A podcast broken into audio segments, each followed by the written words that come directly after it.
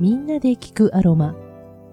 リラックスだけではなく、体や心、そしてスピリチュアルな部分に響く本物のアロマの奥深いパワーを、セラピストの原美奈子がわかりやすくお届けいたします。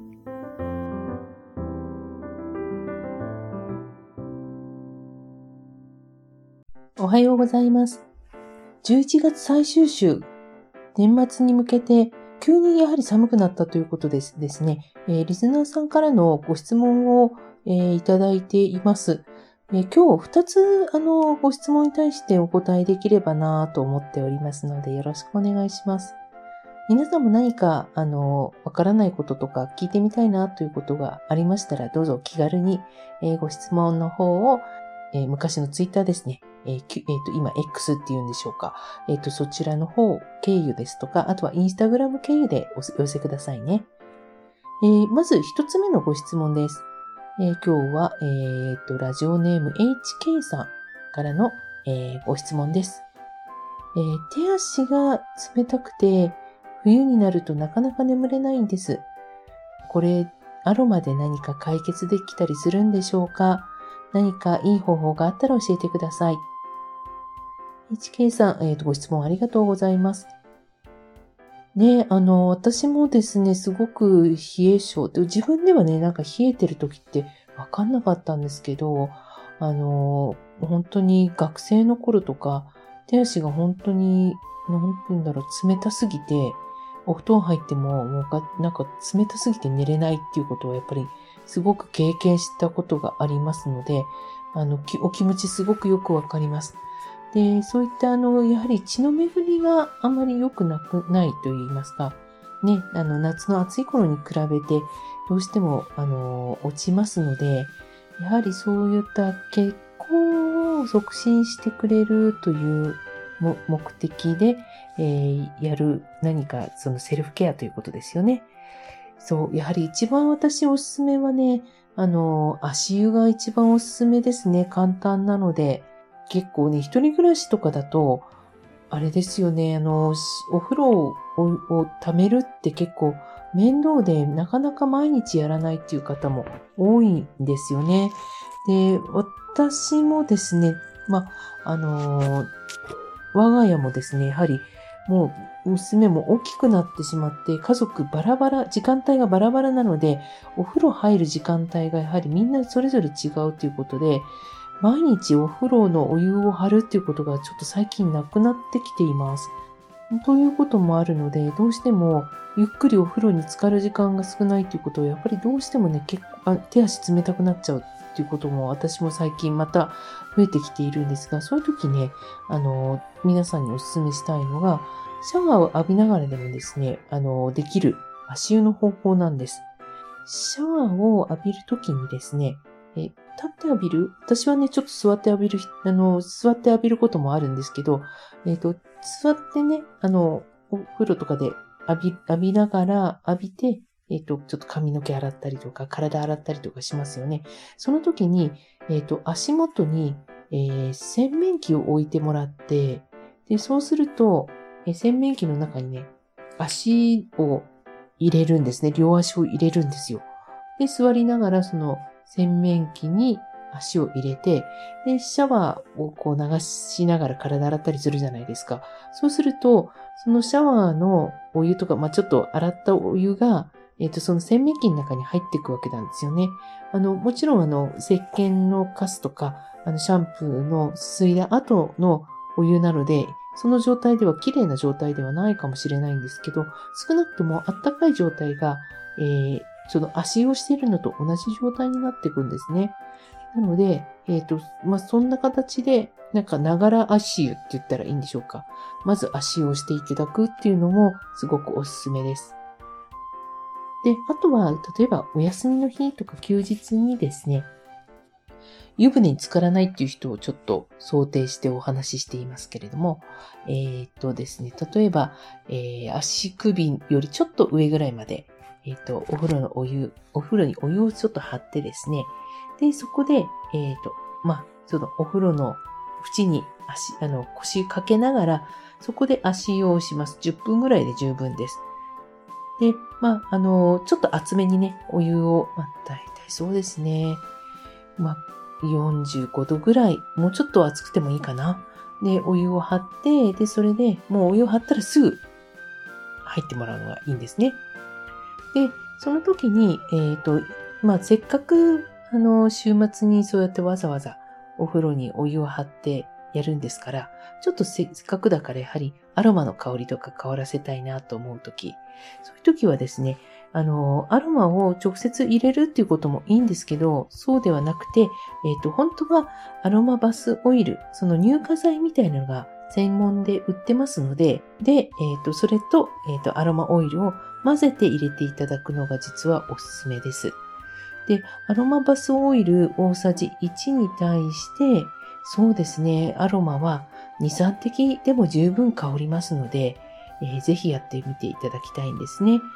使い方としては、例えばアロマバスオイルを、まあ、大さじ1ぐらいちょっと手のひらに取ってもらって、そこに精油を、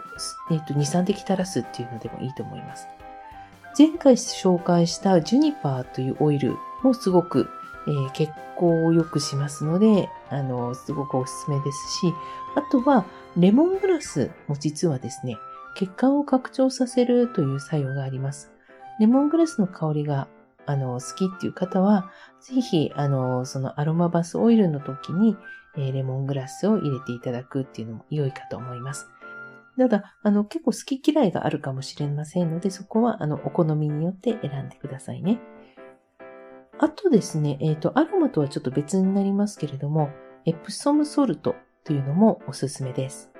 エプソムソルトを入れると、あの、これ、硫酸マグネシウムという成分でして、それが、ま、温泉と同じような効果になるっていうふうに言われています。ちょっとぜひ、この、今お話ししたような足湯、ぜひ、HK さん試してみてくださいね。えー、リスナーさんからの質問、2番、2番目の質問。えー、ラジオネーム、タチウオさんからのご質問です。タチウオさんご質問いつもありがとうございます。急に寒くなってお肌がガサガサ乾燥してですね、肌が赤くなります。かゆみも少々あります。クリームとか塗った方がいいのかちょっとよくわからなくて何かいい、えー、方法はありませんか？というご質問いただきました。乾燥はやはりすごく気になりますよね。特にまたお肌の状態って年齢とともに水分や皮脂の量っていうのはすごく減少してってしまうんですよね。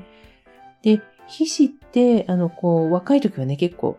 油切ってるってわけではないですけど、やはりその皮脂が十分出てると、この皮脂が、あの、お肌の表面で汗と混じって、なんか天然の保湿クリームみたいになるらしいんですよね。その肌の表面で汗と混じった皮脂が、あの、こう、蓋のようになって、えー、角質層の水分の蒸発を防ぐということをしてくれるんですが、まあ、年齢が重なっていくとその皮脂が減っちゃう。ということで水分も減っちゃう。乾燥する。痒くなる。という形のサイクルが始まってしまう。で、そうすると、じゃあこの皮脂の、えっ、ー、と、この主な成分と同じようなものって実はね、植物の油なんですね。結構その植物の油っていうと、皆さんの種ですね。特にその、あんずの種の中に入っているそのジンと呼ばれるものや、えっ、ー、と、こちらスイートアーモンド、アーモンドの同じように硬いね、殻の中にあるそのジンというものですね。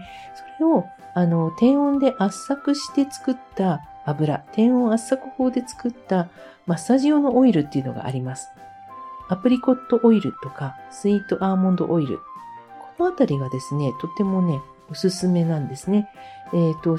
あの、これ、主成分がオレイン酸になってまして、えー、刺激が少ないのと、あとは保湿の、なんていうの、保湿力が高いということと、あと香りとかも癖がなくて、割とさらっとしてて使いやすいっていうところもおすすめのポイントです。ね、そういったものを使って、ちょっとやはりその皮脂の、あの、が足りてない部分を補ってあげるっていうのもすごくいいんではないかなと思います。で、あの、よくワセリンを使う方もいますけど、ワセリンはね、こう、あの、ちょっと蓋をするような感じですね。えー、あの、植物油とはちょっと違うミネラルオイルという形になるんですけれども、これはどちらかっていうと、あの、ちょっと目的が違うので、あの、その皮脂を補ってあげるっていう目的だと、この、えー、植物油というものを使っていただくと良いと思います。で、えっ、ー、と、かゆみとか、えっ、ー、と、赤みっていうのは炎症が起きてるっていうことになりますので、その炎症を抑えるアロマを純度の高い精油ですね。その精油をほんの少し足していただくと、その炎症を抑える、かゆみを抑えるっていうところにもつながるっていうふうに言われています。で、もう本当にあの、少量になりますので、あの、そのブレンドの具合に関しては、その方の、あの、お肌の状態にもよりますので、ちょっとここではそのパーセンテージとかは、えー、言うのは避けますが、まずは、あの、でも精油よりも、この植物油っていうものを、植物のオイルっていうものをお肌に、あの、塗るっていうことも試していただければと思います。で、えー、まよくアルガンオイルとか、あとは、なんだろうな、えー、他にも、そういったあの、非常に乾燥を防ぐのにとてもいいと言われるオイルはありますけれども、あの、ちょっとね、値段も高いんですよ。なので、えっ、ー、と、アプリコットオイルとか、スイートアーモンドオイルだと、割とコスパが良くて、品質のいいものが、品質が良くて、えー、値段もそんなに高くないものは、あの、入手可能になりますので、あの、そういったものからちょっと試していただくといいんではないかなと思います。こんな形で少しお役に立ちましたでしょうか？あの、ね、私のあのサロンでも、このスキンケアの、やはり、あの、ワークショップとか講座っていうのはすごく、やはり人気でして、皆さんやはりね、年齢とが上がるとともに肌トラブルとか、そういったものが起きやすいので、あの、なんて言うんでしょう、薬ではなくて、そういった植物の力によって少しそういったサポートをしてくれるっていうのを、あの、私も講座の方でお伝えしてるんですけれども、あの、やはり質のいい、えー、植物オイルとか、植物油とか、質のいい、えー、製油を、あの、適量使うとですね、結構驚くほど、あの、お肌の調子がすごく快適な状態になっていくっていうか、お肌の状態が割と良くなってきたよっていう方、なんかそういった体験談もたくさんいただいてますので、ご興味ある方はぜひそういった講座のお問い合わせなどもいただければご案内もいたしますので、ぜひお知らせください。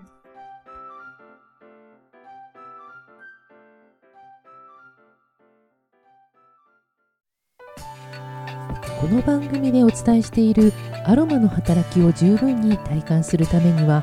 クオリティの高いエッセンシャルオイルをセレクトしてください。信頼できるアロマアドバイザーやアロマセラピストに詳しくはご相談ください。みんなで聞くアロマではリスナーの皆さんからのご質問ご感想などをお待ちしております。ラジオ川越のホームページの番組表からみんなで聞くアロマを見つけて私のインスタやツイッターからメッセージをお寄せくださいね。